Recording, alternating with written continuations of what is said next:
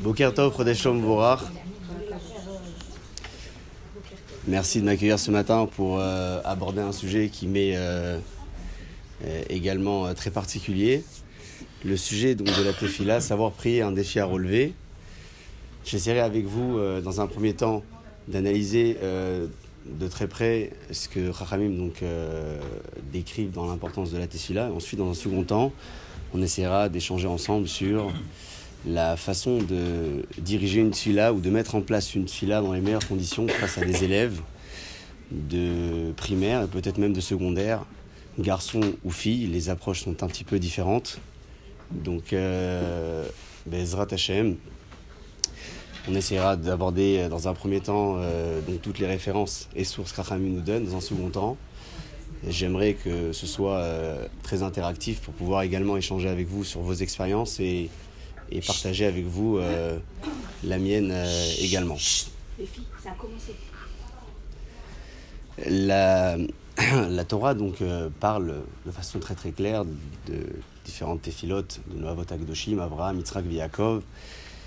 La Gemara en parle également en disant que l'une des plus grandes raisons pour lesquelles Chachamim ont institué les trois téphilotes quotidiennes, donc Shacharit, Mincha et Arvit, ce sont les Avot Akdoshim, Avram, Yitzhak Yaakov, chacun de son côté, qui a donc prié Avram la tefila de Shacharit, Yitzhak la tefila de Mincha, et enfin Yaakov la tefila de Harvit. Parallèle à cela, une seconde raison était décrite également dans cette même référence. La Gemara parle des différents korbanot qui étaient approchés au Beth Amikdash pour la tefila du matin, la tefila de l'après-midi. Celle du soir est une tefila assez discutée dans les textes, savoir si c'était une tefila obligatoire ou une tefila considérée comme reshoot, c'est-à-dire au bon vouloir de la personne. Par la suite, Rachamim donc nous institué en tant que chova, en tant que devoir et obligation. Avraham, Yitzhak et Yaakov, la Torah, quand elle parle de leur façon de prier, elle décrit une tefila de façon un petit peu différente. On parle notamment lorsque Abraham Avinu a eu euh, cette promesse euh, exaucée, Akadosh Bokhu lui dit Tu auras donc un enfant. Lui et sa femme, plaisante à ce moment-là, n'y croient pas. Et à Kadosh Baruch donc exauce, on a finalement cette, euh, cette grande phase de l'histoire qui démarre, la naissance de Yitzhak, après la naissance de Ishmaël. Un maral très intéressant pose une question incroyable sur l'histoire d'Avram Avinu. Où est-ce que la Torah nous démontre de façon très claire qu'Avram a prié et a demandé à Kadosh Baruch d'avoir un enfant? Il n'y a aucune référence, aucun texte, aucun pasouk qui dit de façon très claire Avram a demandé à Kadosh Borou d'avoir un enfant. Avram a certes dit à un moment Je suis euh, âgé, je suis j'ai avancé dans l'âge, Hariri, j'ai malheureusement donc euh, euh, pas eu le mérite d'avoir d'enfant. Que vais-je devenir? Que va devenir donc mes biens, ma richesse? Et plus tard, donc, Akadosh Borou exauce à travers cette, cette mission, la mission de l'un de ces trois malachim, qui va dire à Sarah, plus tard, très bientôt, tu auras un enfant. Demande donc le Maharal, où est-ce que la Torah nous, dit de façon très claire qu'Avram Avinu a prié à Kadosh Borou et a demandé à Hachem d'avoir un enfant Le Maharal donc donne trois réponses différentes et qui sont à mon sens les points les plus fondamentaux que l'on peut euh, donner pour décrire l'importance de la tefila. Dans un premier temps, le Maharal écrit que à Kadosh Borou ne peut pas exaucer une prière si une personne ne l'a pas exprimée. Du fait que la Torah nous parle d'une fille qui a été exaucée, Sarah donc aura un enfant, ça révèle de façon très systématique qu'Abraham et Sarah ont prié afin de recevoir cet enfant. Ça, c'est la première réponse que donne le Maharal. La deuxième réponse, dit le Maharal, Akadosh Bokhu ne peut pas exaucer une prière et donner à quelqu'un si jamais il n'a pas souhaité l'avoir. C'est-à-dire que si Hachem me donne quelque chose, c'est forcément que, non pas que j'ai demandé à Kadosh Baruch uniquement, mais j'ai souhaité également obtenir cette chose-là. Si Avram donc a reçu cette promesse, Sarah et Avram ont reçu la promesse d'avoir un enfant, ça veut dire que Avram autant que Sarah ont souhaité cet enfant. Donc si le texte n'en parle pas de façon très claire, il est évident, dit le Maharal, que si Hakadosh Baruch a donné à Avram Avinu la, promesse donc à Abraham et Sarah d'avoir un enfant, c'est qu'il l'a souhaité également. La troisième réponse, et c'est la plus terrifiante, il dit le Maharal que Retson à Adam, filato. La volonté profonde de l'homme, c'est ça cette fila. C'est-à-dire que ce qu'un homme souhaite au plus profond de lui, c'est déjà ça, la tfila qu'il a exprimée. Pourquoi donc avoir besoin de dire avec des, des, mots, d'avoir besoin d'exprimer avec nos lèvres la tfila que ont instituée, donc un là Il dit le Maral, l'expression des lèvres, c'est simplement une façon de faire ressortir un sentiment profond qui est enfoui dans notre cœur. Donc, Retson à Adam ou Tefilato. La volonté profonde de l'homme, c'est ça, sa. Alors certes, Avram Avinu n'a peut-être pas exprimé de façon très claire « je souhaite avoir un enfant », mais si Akadosh Bohru lui a donné cet enfant, donc une réponse complémentaire aux deux précédentes, c'est qu'Avram l'a souhaité au plus profond de lui. Comment, comment pouvoir aujourd'hui définir ce que c'est une tefila euh, qui a été restée de façon conforme, une tefila qui a été restée de façon non conforme? Une personne qui part du principe que la tefila, c'est uniquement un moyen de pouvoir obtenir ce dont j'ai besoin, alors il se peut que cette personne, un jour ou un autre, regrette d'avoir prié à Kadosh Boko. Pourquoi? Je demande à Hachem d'obtenir quelque chose.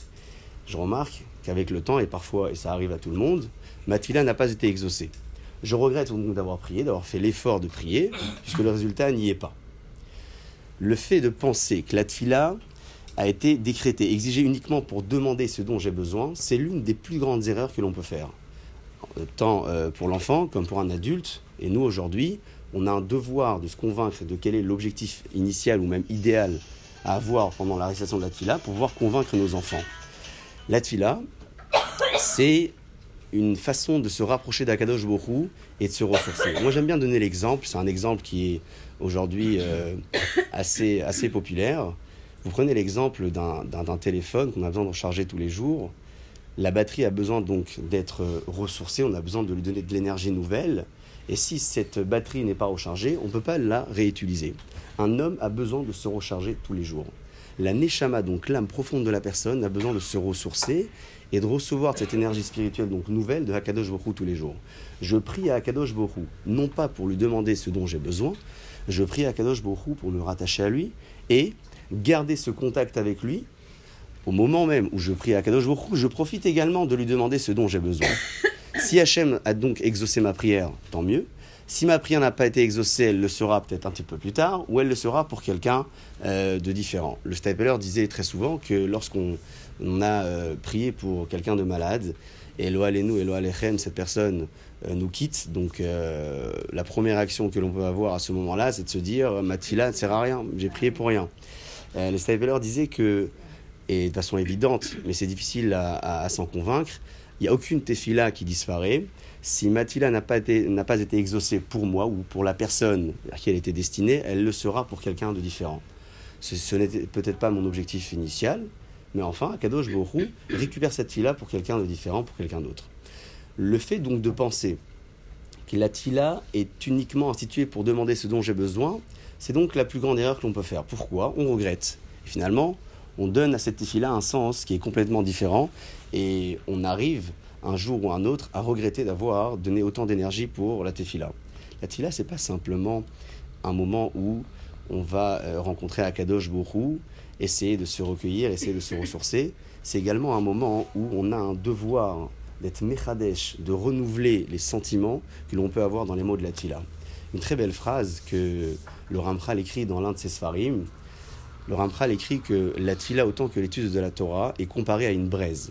Quand vous prenez une braise, vous vous la prenez pas, mais enfin, quand on regarde une braise, d'apparence, on ne voit pas grand-chose, si ce n'est de la chaleur qui dégage euh, d'un morceau de charbon. Plus vous soufflez sur la braise, et plus vous allez voir qu'il y aura des coloris différents, des lumières un peu différentes. Plus la personne donne de l'énergie dans la tefila ou dans l'étude de la Torah, et plus il découvrira des lumières incroyables. Voilà l'exemple que donne le Rampral dans l'un de ses Sfarim. C'est un exemple qui est assez frappant, parce qu'aujourd'hui, on peut être amené à prier de façon euh, conforme, peut-être en donnant du sens à la tefila, mais de façon très répétitive. C'est-à-dire qu'aujourd'hui, j'ai prié ce matin, euh, demain la même chose, et après-demain également. Finalement, quelle aurait été donc la différence entre la tefila que j'ai exprimée aujourd'hui, celle de demain et après-demain? Aucune, si ce n'est le jour. Imaginons qu'une personne arrive en fin de journée et fasse un bilan sur sa journée.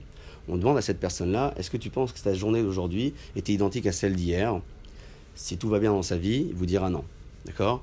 Parce que, de façon évidente, les journées sont toutes différentes.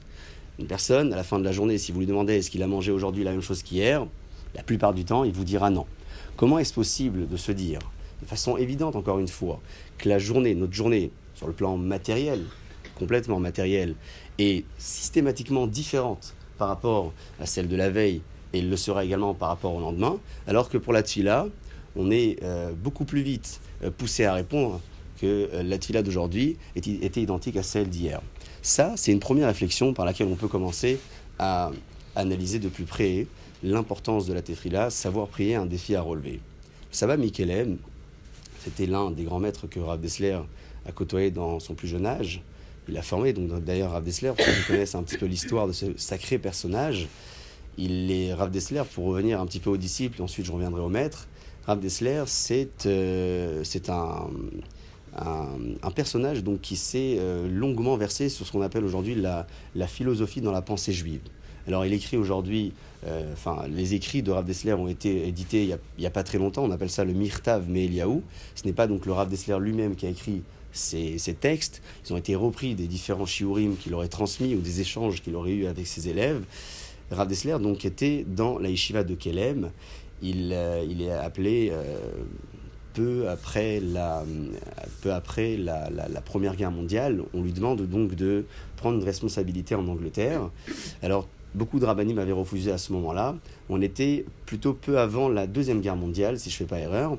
Il accepte, il fait ce voyage, il part donc en Angleterre. On lui dit écoute, ici on veut euh, monter une institution incroyable dans la ville de Gateshead, dans le nord de l'Angleterre. Il accepte. Aujourd'hui, vous connaissez le résultat. Rav Dessler donc euh, était euh, ce grand maître qui a dirigé tant de disciples, filles comme garçons, donc dans, cette ville. Et plus tard, on l'appelle pour aller diriger Mashgar, donc directeur spirituel de l'Aishiva de Ponyovitch. Et hum, la guerre donc euh, était terminée. J'ai sauté une, phase de l'histoire. Il était en correspondance avec sa famille quand la guerre a éclaté. Enfin bref, après à la fin de la guerre, on l'appelle pour aller en Israël. Et il se dirige donc en Israël. Il rencontre le Rav Kahneman.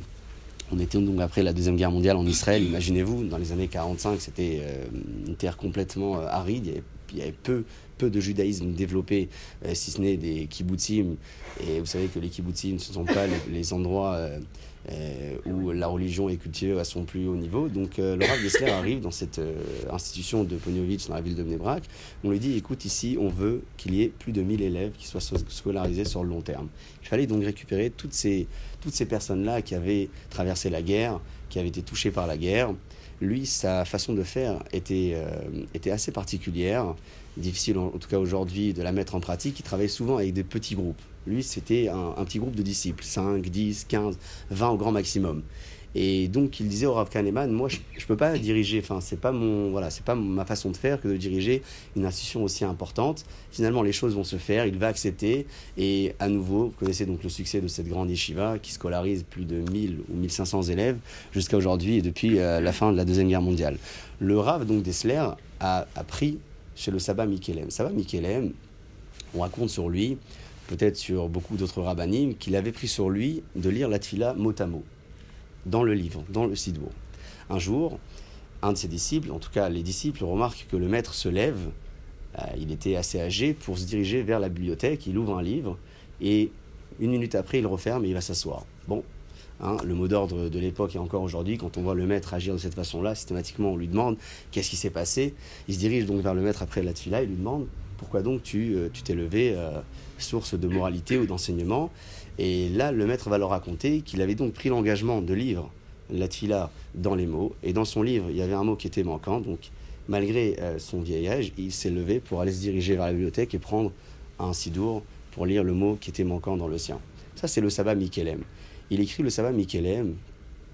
La, la tfila, hein, la tfila est une, euh, est une affaire, est une entreprise qui doit être euh, qui doit être euh, quelque part renouvelé de façon quotidienne et pas uniquement de façon quotidienne mais trois fois par jour. Il donnait souvent cet exemple de deux commerçants. Euh, j'aime beaucoup l'exemple parce que l'exemple existe encore bel et bien aujourd'hui. Vous avez deux commerçants qui sont donc dans la même rue. Alors il se peut que parfois l'un des deux commerçants ait plus de réussite que l'autre. On ne rentre pas dans l'histoire du Mazal, Akadosh beaucoup décide pour lui ou pour l'autre. Deux commerçants qui agissent de façon complètement différente. L'un énumère donc ses produits, sa marchandise, ce qu'il a. Il essaye de ranger ses étalages, faire sa boutique, euh, ranger sa boutique de façon à ce que peut-être la clientèle puisse entrer et venir lui acheter. Le second est à l'entrée de la boutique, il essaye de commercialiser, on, le voit un petit peu aujourd'hui dans certaines rues, il attire les clients, il se bat pour pouvoir échanger sa marchandise. L'une des affaires est fructifiante, l'autre malheureusement il voit l'échec. Disait donc le Saba Mikelem, la tfila fonctionne de la même façon. Vous avez donc deux types de personnes. Vous avez la personne qui tente bien que mal de traduire les mots de la tfila dans sa langue natale. Je suis donc euh, face à mon sidour, j'essaye de comprendre chaque mot, ce mot correspond à cela, je traduis et puis j'avance. Bon, de façon euh, assez, euh, comment dire, assez simple, j'essaie de donner du sens à ma tfila, mais sans renouveler quelque chose dans cette tefila. Très bien. Ça, c'est le premier personnage, premier profil. Deuxième profil, c'est cette personne qui tente non pas uniquement de donner du sens à travers la traduction, mais à travers ce qu'on appelle un sentiment renouvelé dans cette fila tous les jours. Qu'est-ce qu'on appelle un sentiment nouveau? Facile de dire euh, la fila d'aujourd'hui est différente par rapport à celle d'hier. Facile donc dans la théorie, mais comment ça fonctionne réellement dans la pratique? Comment donner du sentiment nouveau dans ma fila aujourd'hui? Les mots sont les mêmes, peut-être pas aujourd'hui, c'est Rosh mais enfin, disons que la tfila tous les jours est quasiment la même, hormis les jours de fête, Shabbat, Rosh etc. Comment donc donner un aspect nouveau dans la tefila quotidienne, tant dans celle de Shacharit comme celle de Mintra ou celle de Harvit? Voilà donc la, euh, question la, plus incroyable que l'on pourrait se poser dans la tefila pour donner du sens et essayer de définir ce qu'on appelle aujourd'hui une tefila conforme. Une personne qui, prenons l'exemple, exemple type, a besoin de prier pour la guérison d'un proche, la guérison d'une connaissance, quelqu'un qui est malade, je prie pour lui. Je vais donc systématiquement, dans ma tefila, penser de façon très profonde, de façon très sincère, à la guérison de cette personne. Pourquoi donc? Parce que j'y tiens, je tiens à ce que cette personne puisse guérir. Donc, lorsque je vais prier euh, ma Hamida, on prend l'exemple de la Hamida, j'arrive à la bracha de Rephaenu, je sais peut-être pas euh, quelle est donc la traduction de chacun des mots que, qui composent donc la bracha de Rephaenu, mais dans l'ensemble, cette bracha correspond plus ou moins à la guérison, c'est la refoua. Quand je vais donc réciter ma Hamida, je penserai à cette personne-là et je vais, de façon encore une fois un petit peu différente par rapport à ma de la veille, exprimer quelque chose de nouveau, un sentiment nouveau. Je me sens concerné par la chose. Je vais donc prier pour quelqu'un et considérer que ma d'aujourd'hui n'est pas la même que celle d'hier. Ça, c'est l'exemple type d'une personne qui prie avec une machashava, une pensée spéciale, et une part de sincérité, mais un peu différente par rapport à cette fila quotidienne. Qu'en est-il de celui ou celle qui n'a pas spécialement besoin, difficile de l'imaginer, mais enfin, il n'a pas d'idées euh, précises en tête euh, pour prier en faveur de telle ou de telle personne, comment donc chez cette personne-là va exister ce sentiment nouveau que Rahami nous exige pour donner du sens à la tefila? Lorsque l'on se sent concerné par le besoin de l'autre, lorsque l'on se sent quelque part touché ou sensibilisé par le problème que l'autre rencontre, alors même si ce problème-là ne me concerne pas, peut-être qu'il me concernera un jour, je ne l'espère pas. Aujourd'hui, il concerne une personne, je me dois de ressentir que cette personne a besoin de moi, peut-être pas physiquement, mais au moins à travers ma tfila. On disait l'exemple tout à l'heure, au nom du stapler, à propos de celui ou celle qui aurait prié et malheureusement, sa prière n'a pas été exaucée dans les médias parce que la personne n'a pas guéri de sa maladie. Qu'en est-il de cette tefila? Disait le maître, cette fila donc sera attribuée pour un autre malade. Ça veut dire qu'en réalité, la tefila que j'exprime n'est pas une tefila personnelle ou individuelle.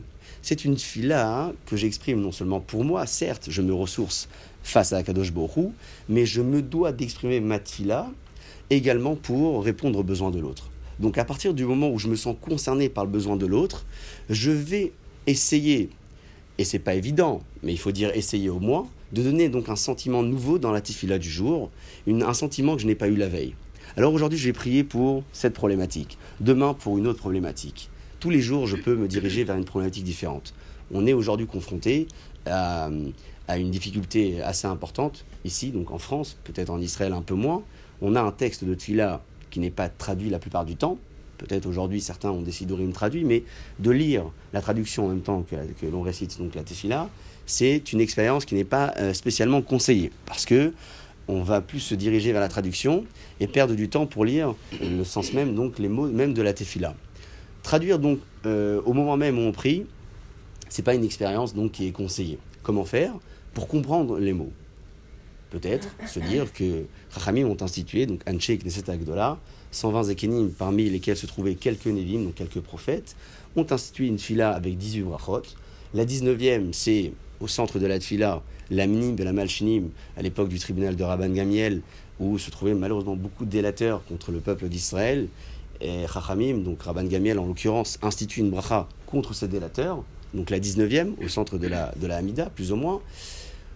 On a donc face à nous 19 brachot, chacune qui a un sens différent.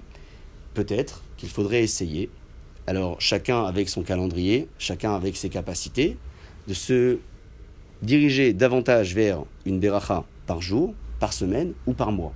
Si cette expérience fonctionne avec un adulte, elle peut fonctionner également avec un enfant.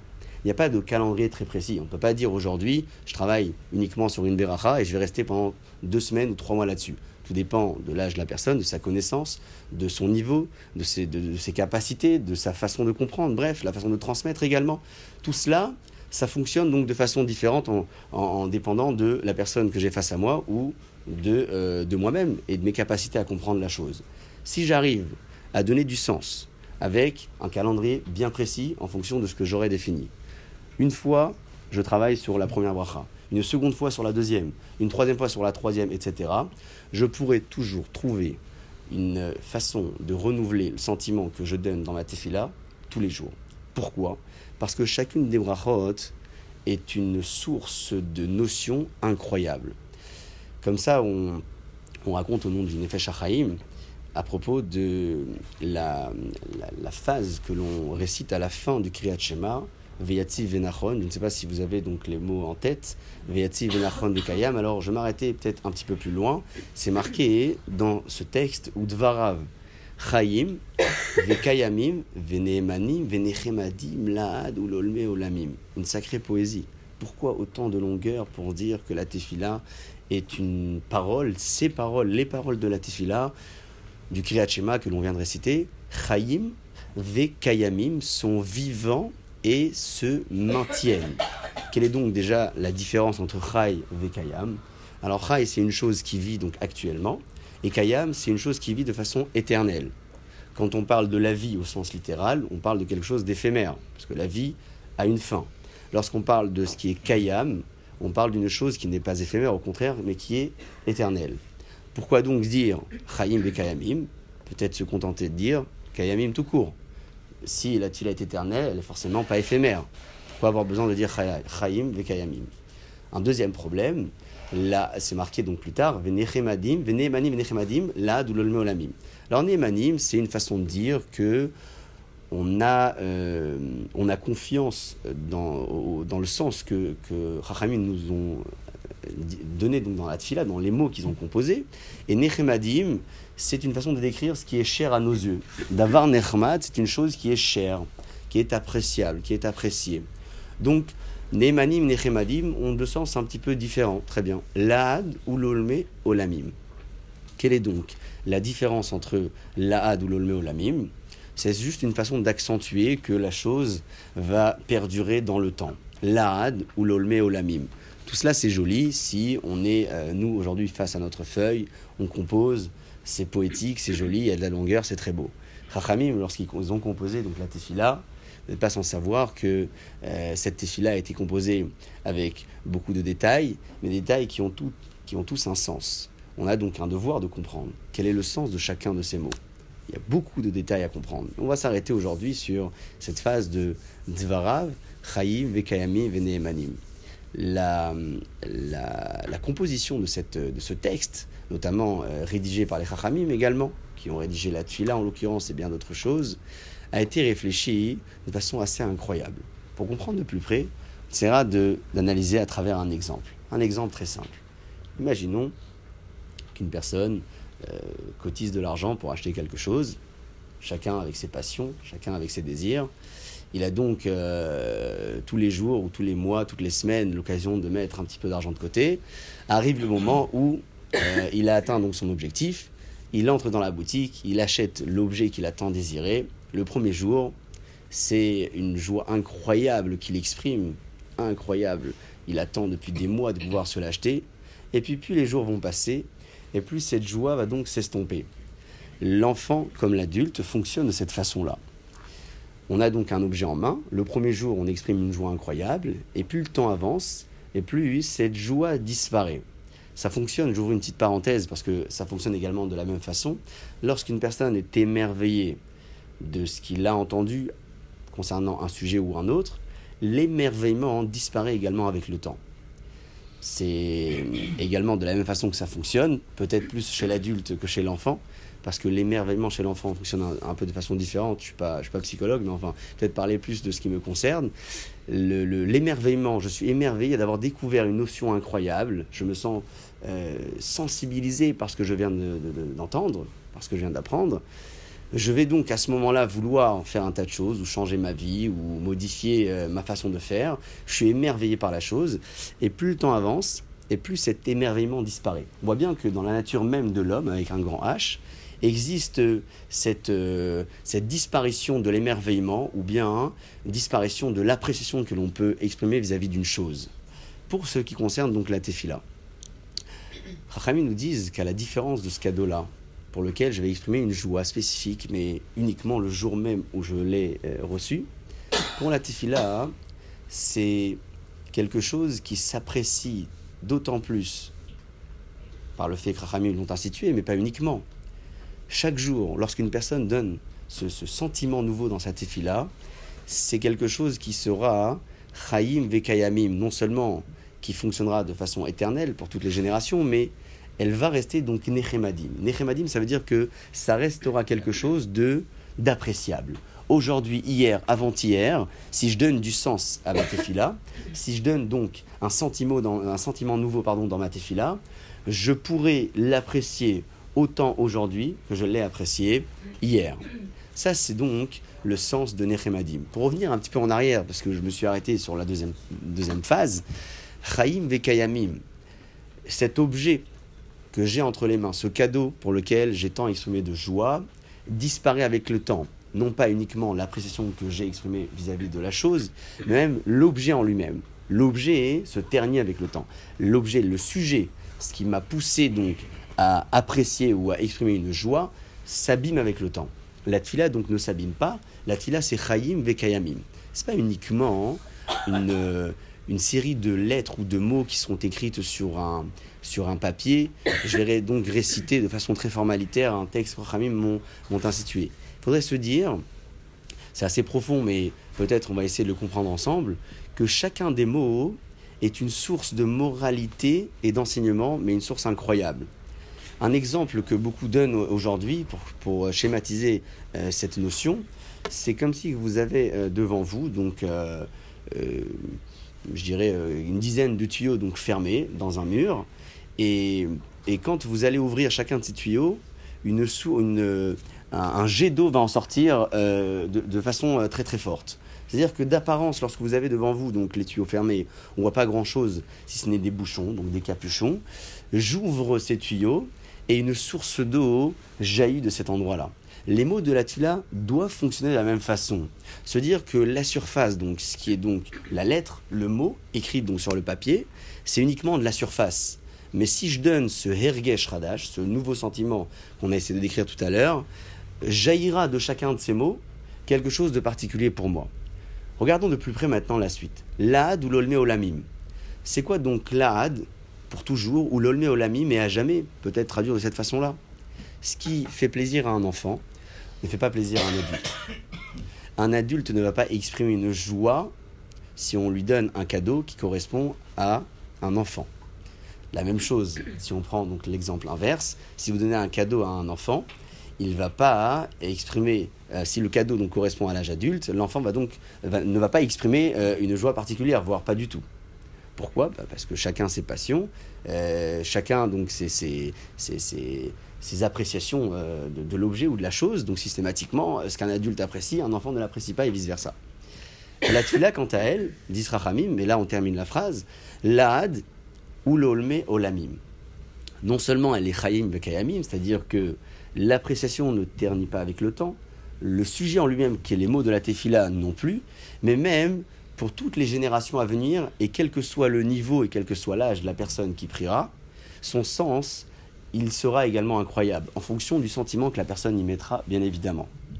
Ça, c'est la raison pour laquelle Chachamim vont accentuer avec ces, quelques mots qui, terminent la phrase, l'ad ou l'olme olamim. Autant pour l'enfant comme pour l'adulte, il y aura donc une façon de créer ou de ressentir ce, ce hergesh radash dans euh, la tfila du jour. Yaakov Avinu bénit ses enfants, on n'est pas très loin, dans quelques parachiotes. Il bénit ses enfants euh, de façon incroyable, les textes sont très longs, avec euh, une définition qui dépend donc du caractère de chacun d'entre eux. Toute la parachat Vaïri en parle. Yaakov Avinu, donc, en fonction de, des capacités de l'enfant ou des facultés de ses enfants, va leur attribuer des brachot un peu différentes. Vous n'êtes pas sans savoir que Yaakov Avinu appréciait de façon très particulière son fils Yosef. Dit le Pasouk, Yaakov Avinu s'exprime donc à Yosef et lui dit comme ça Va ani natati lecha shechem et à toi je vais t'attribuer donc une part supplémentaire par rapport à celle de tes frères. Asher, la kartim yada emori, celle que j'ai récupérée des Émoréens, Bekharbi ou Bekashti. Avec Kharbi, donc Kherev, c'est l'épée, et Keshet, Kashti, c'est euh, c'est un arc à flèche. Bravo. Kharbi ou Bekashti Depuis quand Yaakov Avinu s'est battu, Becherev ou Bekeshet? Quel est donc le sens de, ce pasouk? Euh, en parle, l'Agma le définit également de façon très claire dans le traité de Batra disant que il s'agit ici plus particulièrement de la tefila d'Yaakov Avinu, grâce à laquelle il a combattu à plusieurs reprises dans sa vie, qu'il essaye de transmettre également à son fils Yosef. Cherev et Keshet, sur place, donc Onkelos, traduction évidemment qui n'est pas qu'une traduction, mais traduction de commentaires par Onkelos en araméen, écrit sur place, Charbi ou Kashti, Bitzloti ou Bevauti. C'est une formule, ce sont des mots qui composent également une partie du Kaddish, on n'y reviendra pas tout de suite, mais on s'arrête plus particulièrement donc sur la, phrase d'Onkelos. Charbi ou Kashti, Yaakov Avinu s'est battu avec son épée et avec sa lance. Dit Onkelos, Tzloti ou Bevauti, avec sa tfila et avec sa supplication. Pourquoi donc le texte s'exprime de cette façon-là? Dire que la tfila est comparée à l'épée et D'autre part, la supplication est comparée à cet arc. Quelle est donc déjà, dans un premier temps, la différence entre la tefila et la supplication? Alors la tefila, ça se définit comme euh, une, série de passages incroyables que Rahamim ont institués, notamment Anche Knesset Gedola, donc les sages de la Grande Assemblée. La supplication, c'est peut-être ce que la personne va pouvoir intégrer dans sa tefila à quelques moments, soit avant la conclusion de Shomea Tefila, soit la fin de l'Amida, euh, au moment où on conclut le Elokai Netzor, excepté bien évidemment les jours de Shabbat et les jours de fête, uniquement en semaine, on peut y ajouter à ces endroits-là une supplication, une demande assez euh, personnelle. Même dans sa langue natale, une personne qui ne parle pas hébreu peut très bien exprimer cette fila en français sans aucun problème. Pourquoi donc la, la, la Torah donc s'exprime de cette façon-là pour dire que Yaakov Avinu, Becharbi ou Bekashti, a prié et a obtenu ce qu'il va transmettre à Yosef avec son épée et sa lance, le Meshach Chochma explique que la différence même entre la tfila et la supplication, c'est l'énergie que j'ai besoin d'y mettre pour pouvoir lui donner du sens. J'explique. La tfila, hein, par le simple fait qu'elle ait, qu'elle ait été instituée par nos chachamim, donc un de là, a déjà du sens. Je me dois d'y mettre un sentiment nouveau, on l'a dit tout à l'heure. Mais le simple fait déjà d'avoir devant moi une prière écrite en Lachona Kodesh, même si je ne comprends pas l'intégralité de la tfila, j'en suis acquitté. Il y a une force incroyable dans la composition du texte même. Imaginez-vous, Anshek Tzedakdola ont réalisé une chose que personne ne peut prétendre pouvoir faire aujourd'hui. Composer une tfila qui puisse correspondre à toutes les générations jusqu'à la fin des temps. Ça, c'est la force de la tefila. La supplication, quant à elle, c'est un peu différent parce que tout dépend donc non pas que du sentiment, mais de l'intention que je vais y mettre. La formule, la composition, la façon de le dire, mon intention, mes objectifs. La supplication, c'est un peu différent. Le Meshach explique que le, le fait d'avoir comparé Kherev, donc l'épée à la tfila, et Kashti, donc l'arc arc à flèche à la supplication, c'est pour donner d'autant plus de sens à la tfila et à la supplication, mais pour également exprimer une certaine différence entre les deux. Comment donc L'épée a une force de frappe euh, assez, assez évidente, d'accord Il n'y a pas spécialement besoin de viser, besoin de mettre de l'énergie. En soi, l'épée, c'est déjà quelque chose de tranchant. C'est quelque chose de dangereux. C'est un objet, donc c'est une arme qui a une force même bah, par le simple fait que ce soit une épée et qu'il y ait donc une lame. Tous les jours, on n'a pas la même kavana quand on fait la tfila. Enfin, moi, je parle personnellement, il y a des jours, je suis un peu plus pressée, il y a des jours là, on a la kavana, des jours un peu moins. Mais c'est quand même accepté malgré tout ça Évidemment. Évidemment que c'est quand même accepté. Alors juste, euh, j'y reviens, je, termine le Meshach et j'y reviens à cette, à cette euh, histoire d'intention de, Kavana. Et, la question est, est, assez importante parce que c'est ce qu'on vit dans la vie de tous les jours, d'accord? On, est tous confrontés à ce problème-là. Je, je conclus le Meshach. Il dit donc le Meshach que l'épée a une force de frappe bah, euh, assez simple et assez évidente. C'est une épée, c'est une lame, pas besoin de mettre de l'énergie ou de la force. Alors que pour viser et tuer ou atteindre une cible avec son arc à flèche, il faut y mettre de l'intention, il faut mettre de l'énergie, il faut donner quelque chose de particulier dedans. Ce n'est pas un choix anodin euh, que la Torah a fait à ce moment-là lorsqu'elle a comparé la tfila à cette épée et la supplication donc à cet arc à flèche. Voici ce que transmet donc Yaakov à son fils Yosef. En parlant donc de Kavana, l'intention que je mets euh, dans la tefila, on se pose donc la question que vous venez vous poser, c'est certainement la question que tout le monde se pose euh, très souvent. Est-ce que je suis acquitté de ma tefila malgré le fait que je n'ai pas eu de kavana très particulière ou une kavana assez, assez suffisante pour que ma tefila ait du sens? Oui, bien évidemment que la tefila on en sera acquitté même si la kavana n'y était pas. Évidemment que la tfila est, est acceptée en tant que telle. Est-ce qu'elle va être exaucée, etc. Je ne suis pas le secrétaire du bon Dieu pour le savoir. Mais ce qui est clair, c'est que la tfila est reçue par Akadosh Borou, même si jamais la personne n'y a pas mis spécialement de kavana. Je vous donne un exemple. Un exemple qui est écrit à propos de l'étude de la Torah, mais on peut transposer l'exemple également pour la tefila. Nous dit Rachamim, une personne doit commencer à étudier la Torah et à la pratiquer de façon même intéressée, il finira par le faire de façon désintéressée. Intéressé, j'ai envie de me faire donc une renommée, d'être bien vu par les autres, etc. Bref, les intérêts euh, ne manquent pas. Je finirai par le faire de façon désintéressée. Et comment ça marche?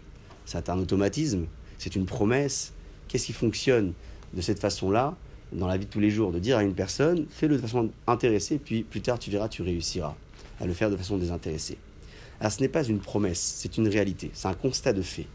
Lorsqu'une personne agit de façon intéressée au départ, en tout cas pour l'étude de la Torah, et on en parlera également pour euh, la Tefila, il sera un jour ou un autre, il n'y a pas de promesse définie dans le temps, obligé de donner du sens à cette Tefila, puisqu'il ne pourra pas la poursuivre. À l'étude de la Torah, pardon, il ne pourra pas poursuivre cette étude sans y avoir mis quelque chose de personnel et désintéressé. L'étude de la Torah ne peut pas avoir de sens si on la pratique, si on l'étudie, si on l'aborde toute la vie de façon intéressée. On est forcé un jour ou un autre, non pas par les autres, mais nous-mêmes, on se forcera à mettre du sens.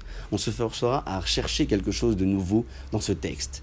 En effectuant cette recherche, on finira par la pratiquer et par l'aborder de façon donc désintéressée. C'est une évidence. Pour la tefila, ça fonctionne également de la même façon. Pas dire à quelqu'un, dès le premier jour, on a face à nous un enfant, on lui dit écoute, si jamais tu n'as pas la kavana dans le texte de la tefila, sache que ta tefila ne sert à rien.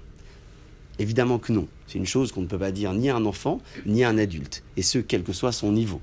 Évidemment. Comment donc définir la chose sans pour autant lui retirer son sens?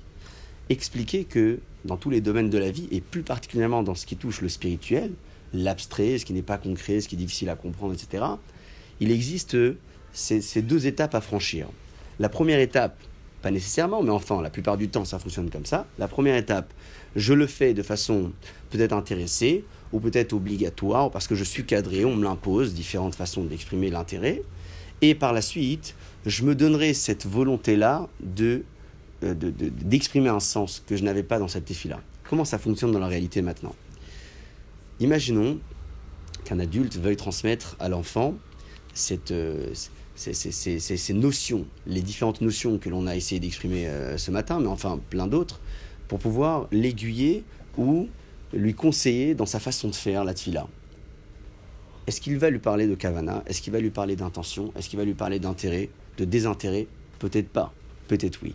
Ce qui est sûr et certain, c'est que la première des choses, et j'en suis complètement convaincu parce que c'est une, une chose que je vois quasiment tous les jours. La façon même que j'aurais choisi moi-même, personnellement, qui est face à ces enfants-là, ou à cet enfant, de prier, ma prière personnelle, sera la plus grande source d'enseignement pour lui ou pour elle. Ex- expliquons maintenant avec un cas plus précis. On peut avoir donc face à nous, euh, euh, personnellement, donc pour, pour ce que j'ai tous les jours, une centaine d'enfants et même adultes, hein, ce sont des adultes 15 à 18 ans à peu près, qui euh, ont chacun euh, leurs difficultés, hein, et on a tous nos difficultés également, un niveau différent, chacun a reçu une éducation différente. Certains savent à peine lire, d'autres ne savent pas qu'il faut faire les brachot obligatoirement avant de prier. On ne peut pas hein, lui exiger ce que l'on s'exige pour soi-même. C'est impossible de se dire ce que je m'exige pour moi-même, je l'exigerai à l'autre. Il disait Laura Volveux, grand maître de l'éducation, les notions qui peuvent paraître évidentes pour l'adulte sont perçues comme une forme de décret pour l'enfant. C'est clair. C'est-à-dire que moi, pour moi, c'est évident. C'est évident que ça, je ne peux pas le faire. Mais je n'ai pas le droit de parler pendant le schéma, c'est évident. Mais pendant la Hamida, mais pendant le Kaddish, encore moins. Et j'ai face à moi un profil, une personne qui le fait, mais pas méchamment. Il le fait consciemment, mais pas méchamment. Mais il ne le sait pas. Mais pour moi, c'est évident. Pour lui, ça ne l'est pas. Donc, transmettre la notion uniquement et lui dire, tu sais, c'est écrit que. C'est pas suffisant, voire c'est contre-productif parfois. Si on a un enfant qui a un profil euh, assez compliqué et à travers l'enseignement brut, il ne le percevra pas. Faut-il Lui montrer notre façon de prier? Un exemple maintenant plus concret. J'ai près de moi un enfant qui a peine à prier ou qui a du mal donc à comprendre qu'il y a des endroits où je ne peux pas parler. Se positionner près de l'enfant. Mais je vous dis uniquement se positionner avec son sidour. Et j'essaye de le faire. Alors c'est pas magique. Évidemment qu'il n'y a pas de magie là-dedans. Ça peut marcher comme ne pas marcher. Il y a beaucoup, il y a beaucoup plus de chances que ça puisse marcher. Se mettre près de l'enfant. Ou même s'asseoir près de lui ou face à lui. Pas en lui faisant les gros yeux, etc. En lui faisant peur. euh, tu auras, une, une, remarque, une observation, etc. Absolument pas. Mais en lui montrant ce que j'essaye de faire. Mais avec beaucoup de passion. Et avec beaucoup d'appréciation. Quand je prie ma avec mon sidour devant. Et je donne l'énergie que je donne dans ma tefila. Alors peut-être qu'aujourd'hui il ne changera pas. Peut-être qu'aujourd'hui il ne changera pas. Mais il changera un jour. Si on savait, un, grand maître de l'éducation m'a dit ça une fois et, ça m'a marqué. Si on savait la portée de chacun des enseignements ou du savoir-être que l'on peut exprimer dans une classe ou même en dirigeant une fila, pour l'exemple que je cite, on aurait fait bien plus que ce que l'on fait. On s'imagine pas la portée des choses. On rencontre des enfants qui quittent l'école 7, 8 ans, 9, 10 ans, 10 ans après. J'en ai vu un une fois 10 ans après qu'il ait quitté les bancs de l'école. Mais vous imaginez pas ce qui lui reste en mémoire, des petites notions ou réflexions ou de ce qu'il a pu percevoir chez vous, alors que vous-même, vous n'y avez pas fait attention. Vous n'en rappelez pas. On ne s'en rappelle pas. Pour nous, c'est des choses qui sont faites de façon euh, euh, assez naturelle, comme ça, sans y avoir réfléchi parfois. Et pourquoi pas, tant mieux. Mais il y a une portée incroyable. Dans ce savoir-être, il y a une portée incroyable. C'est une citation connue, euh, disant que le professeur enseigne, enseigne bien plus ce qu'il est plutôt ce qu'il sait. C'est-à-dire que j'enseigne mon savoir-être et non pas mon savoir tout court. Donc, j'ai près de moi un enfant qui a des difficultés, j'essaie de me rapprocher de lui. Ça ne suffit pas non plus, mais il faut commencer par là.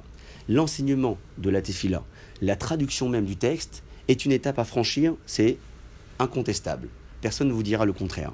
Mais pour faire face à ce type d'enfant qui a un problème uniquement avec le sens ou avec l'interdiction ou avec la permission, la Torah interdit trop de choses, etc. Et ça, c'est la question la plus, la, la- la plus classique que l'on peut entendre de la bouche d'un enfant, plutôt d'un adulte, mais malheureusement ça peut également être dans la bouche d'un enfant. On aura donc du mal à répondre à cette question-là uniquement à travers l'enseignement même, le savoir-être. Ben, je me mets près de lui et j'essaie de lui montrer ma façon de faire dans la tefila. Non pas que je prétends être quelqu'un de ci et de cela, pas du tout. Mais de façon naturelle, je vais prier et l'enfant va changer.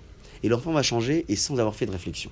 Alors si c'est catastrophique, bien sûr que des remarques à faire, parfois euh, on ne peut pas se contenter et se dire euh, je me suis mis près de lui. C'est juste une façon d'aiguiller un petit peu la façon de transmettre euh, la tfila à un enfant petit ou un enfant qui est grand. Pour les petits, c'est peut-être même une méthode qui fonctionnera bien mieux, qui sera bien plus productive que pour les grands, parce que chez l'enfant, il y a une part d'innocence que l'adulte n'a plus, malheureusement ou heureusement, je vous laisserai définir.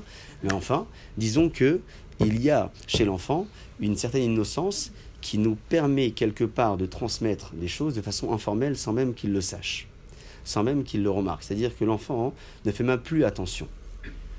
Exemple second, également qui peut exister, ça euh, je le vois euh, également donc dans, la, transmission de la tifila chez mes propres enfants, un enfant a des passages de la tifila qui lui sont euh, assez familiers. Prends l'exemple du schéma. Je crois que le schéma, c'est le, le, le, texte le plus familier de la tefila. Il le fait donc avec beaucoup de facilité, sans même le suivre dans les mots.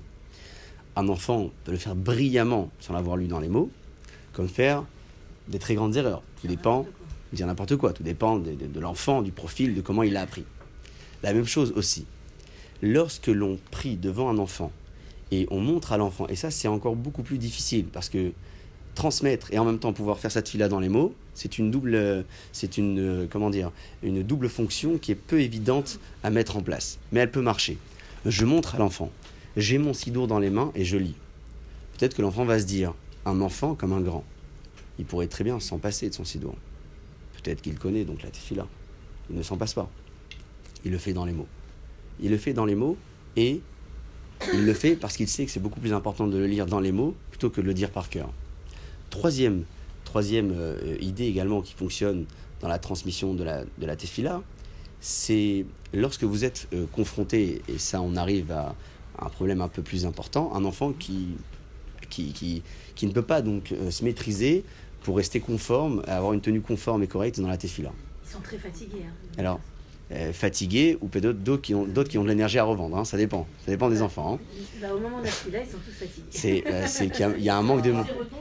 Parce que c'est tous les matins. On appuie sur play et on les envoie.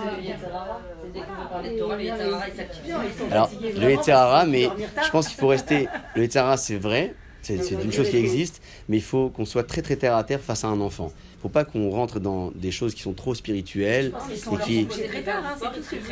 Bien sûr. Alors que si c'est pour la tchila, d'un coup il y a une fatigue qui s'installe. Mais c'est un fait, ça c'est sûr, ça c'est incontestable. Mais face à un enfant, il faudrait peut-être aborder la problématique de façon un peu différente. Comment essayer de faire Alors vous, vous, vous exprimez un, un, second problème, un enfant qui est très très fatigué le matin à la tchila, alors que si on lui avait proposé une expérience sportive ou autre, il aurait une motivation incroyable. Comment faire face à ce genre de problème? On y arrive.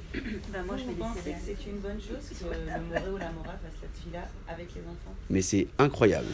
Et je vous dis, j'en ai perdu beaucoup, beaucoup des, des cavanotes peut-être dans la tefila en plus de 10 ans.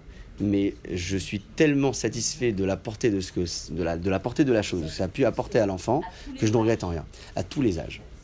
À tous les âges à tous les âges, mais sans exception. C'est-à-dire qu'on peut parler du GAN à la, à la, à la, à la faculté, voire après. C'est un, un exemple type. Alors, pour, pour y arriver, on a des obligations. Et c'est là où l'expérience est incroyable. Parce que si je veux transmettre quelque chose à travers mon savoir-être, je me dois d'être quelqu'un. Et donc, finalement, je m'oblige à devenir ce que je n'étais pas au départ. Ce que je n'étais peut-être pas au départ. Peut-être que je l'étais, peut-être que je ne l'étais pas. Donc, c'est une expérience qui est fatigante, euh, parfois qui n'est pas motivante, parce qu'on sait ce qui nous attend, etc. On se dit, l'enfant est fatigué, ça nous démotive. Comment faire face à ce genre de problème? C'est un problème qui existe, ça me rassure. Vous dites chez les enfants, c'est également la même chose donc chez les adultes, chez les, les, les collégiens et les lycéens. Comment ça fonctionne? Pour pouvoir faire face à ce, à ce genre de problème. Si on fait la tila de façon redondante, donc classique dans les écoles, problème euh, l'un des plus classiques, évidemment que arrive un moment où il est fatigué, ou il est fatigué au départ et c'est pas arrive un moment, il a plus de motivation. Si on rend la tila plus interactive, alors ça fonctionnera beaucoup plus chez l'enfant parce que moi je me vois pas faire ça chez des adultes, c'est impossible. Je pense que euh, pour les enfants, vous priez plutôt dans une classe, pas dans un bêta midrash. Donc l'expérience peut-être fonctionnera chez l'enfant et non pas chez l'adulte. Rendre, rendre la tila hein, euh, plus interactive, ça veut dire quoi? Pas uniquement de dire à l'enfant, toi tu vas être responsable de ce passage-là, toi tu vas être responsable de ce passage-là. Il y a bien plus que cela. Et c'est très, euh, très intéressant parce que hier encore, hier soir, j'ai changé dans le cadre du, du- d'une- d'une autre, euh, d'un autre sujet avec une personne qui travaille dans le Chinuch Miyuchad en Israël, l'une des très grandes responsables qui, hum, qui euh, exerce donc dans ce qu'on appelle la pédagogie, pédagogie différenciée, hein, les enfants à problème, etc. Et elle me parlait de leur façon de faire en Israël et j'ai trouvé ça euh, assez appréciable parce que la pédagogie différenciée aujourd'hui existe en France, mais plutôt pour les matières euh, générales et non pas en Codège. Donc j'ai échangé avec elle et, et quelques pistes et quelques conseils que, que j'ai trouvé très intéressantes et peut-être qu'on peut également le faire dans la tefila. Elle me disait que pour donner du sens à un cours de Kodesh ou même à une tefila face à des enfants qui ont des profils différents, des motivations différentes. On ne parle pas de traumatisme, d'autisme, etc. On peut parler même de profils types différents, un connaît plus que l'autre, des capacités intellectuelles ou autres. Il y a, dans un premier temps, un devoir. Un devoir, c'est une obligation. Il me dit comme ça, c'est une obligation que de noter face à l'enfant, pas uniquement la date, le jour, etc., mais le sujet, le point sur lequel on va s'arrêter, on va travailler aujourd'hui.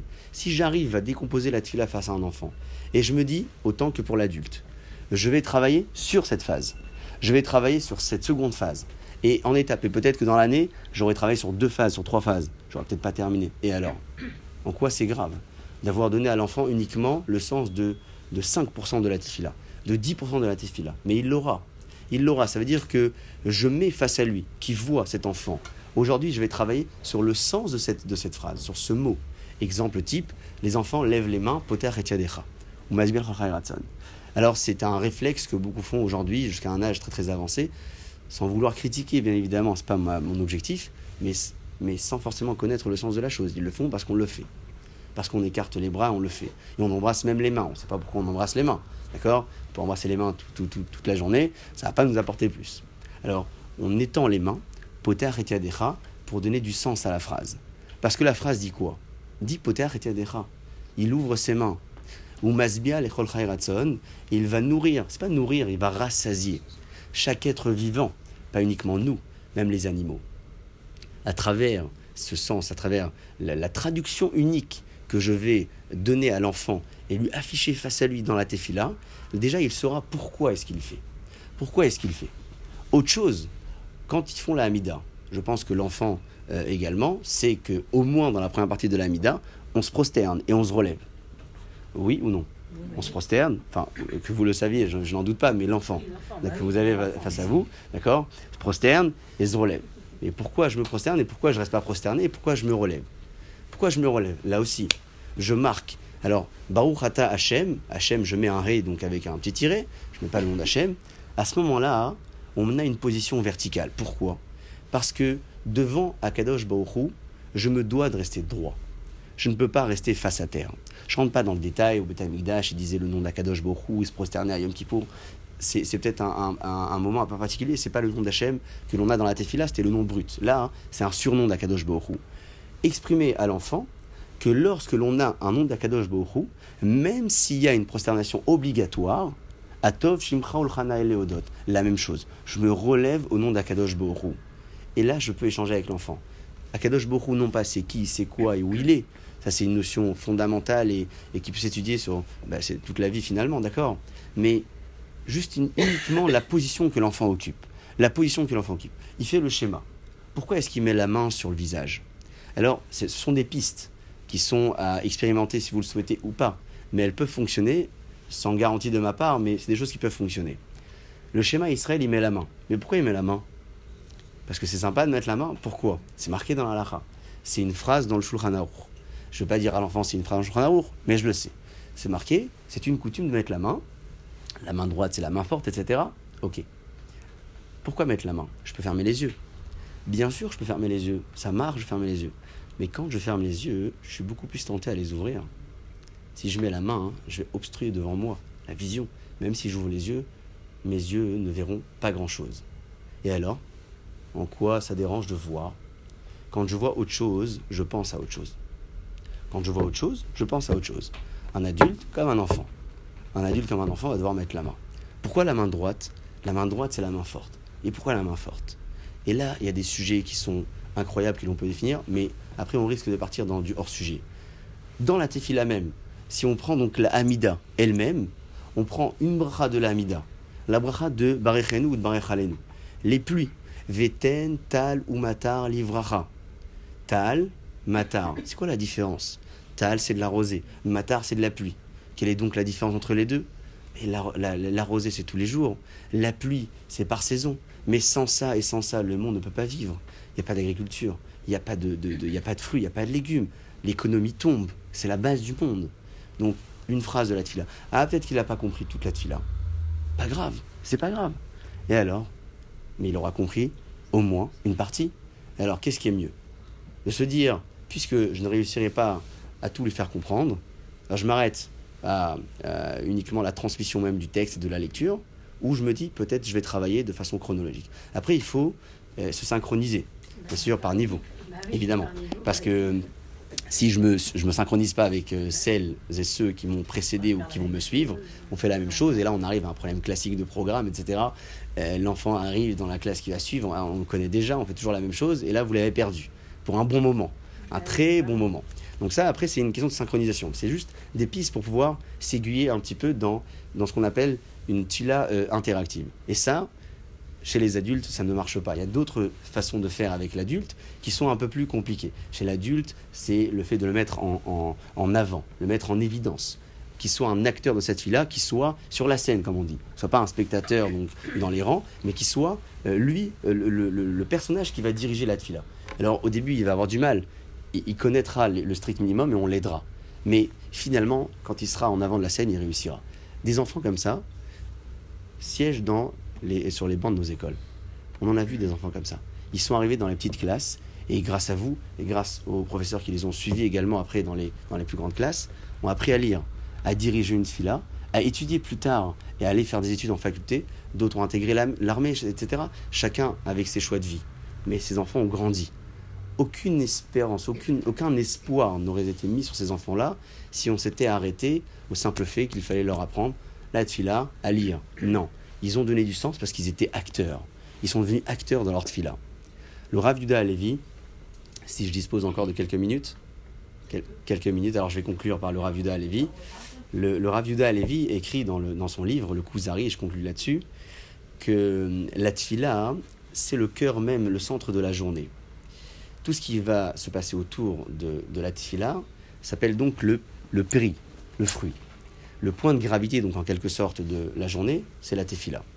Autant qu'une personne a besoin de se ressourcer et de s'alimenter à trois reprises dans la journée, il se dit pas j'ai mangé ce matin, ça suffit. Bon, cas d'exception peut-être, ça peut arriver, mais disons que dans l'absolu, généralement on se dit le matin j'ai mangé, bah, le midi je vais quand même manger. J'ai mangé le midi, je vais quand même manger le soir. Un homme doit également sentir ce besoin dans tout ce qui est domaine spirituel. La tfila, j'ai prié ce matin, et alors Je dois prier à midi. J'ai prié à midi, je dois également prier le soir. J'espère avoir pu euh, analyser ou échanger avec vous sur des points euh, assez, euh, je dirais, assez fondamentaux dans, dans les lois de la tefila. Je vous souhaite en tout cas le plus grand des succès. J'espère que la mission se poursuivra dans les meilleures conditions possibles. Et comme ça, de notre côté également, on essaiera, avec les enfants que vous avez dirigés, avec les enfants que vous avez aiguillés, euh, poursuivre votre travail pour les faire grandir dans les meilleures conditions possibles. Bezrat Hashem.